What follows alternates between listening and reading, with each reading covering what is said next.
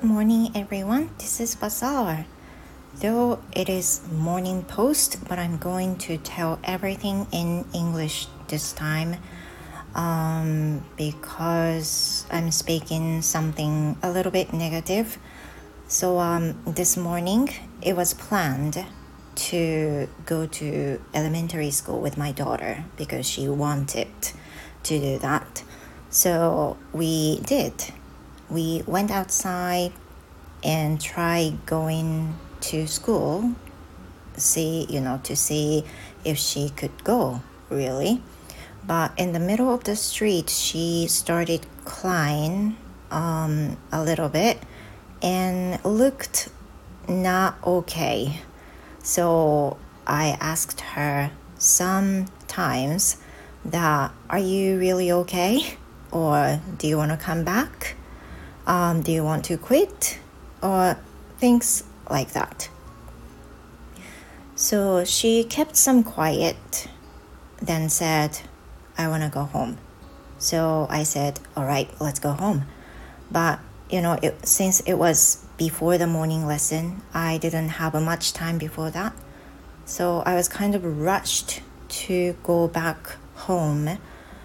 Um, I think I had maybe enough time, um, even though I said like that. But, you know, for me, as a mom, um, I would be,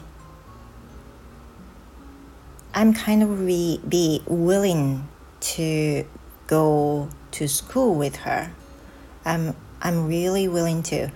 But on the other hand, um, while the way she's going to school, the atmosphere often changed, changed into very dark, negative emotion. And I could feel that from her. And it's really getting to um, frustrated somehow.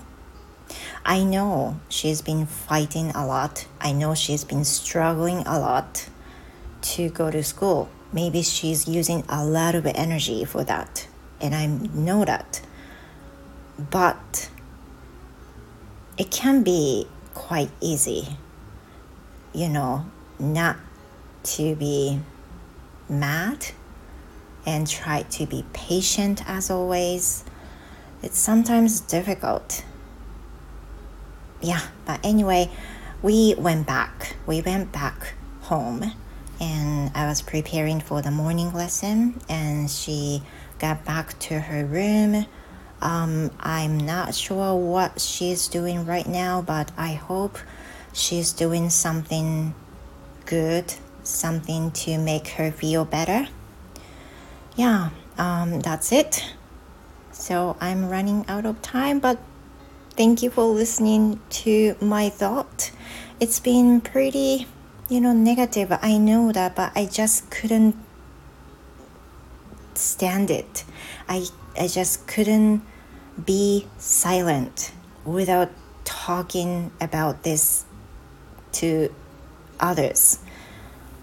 So please forgive me that you had to listen to this kind of post again.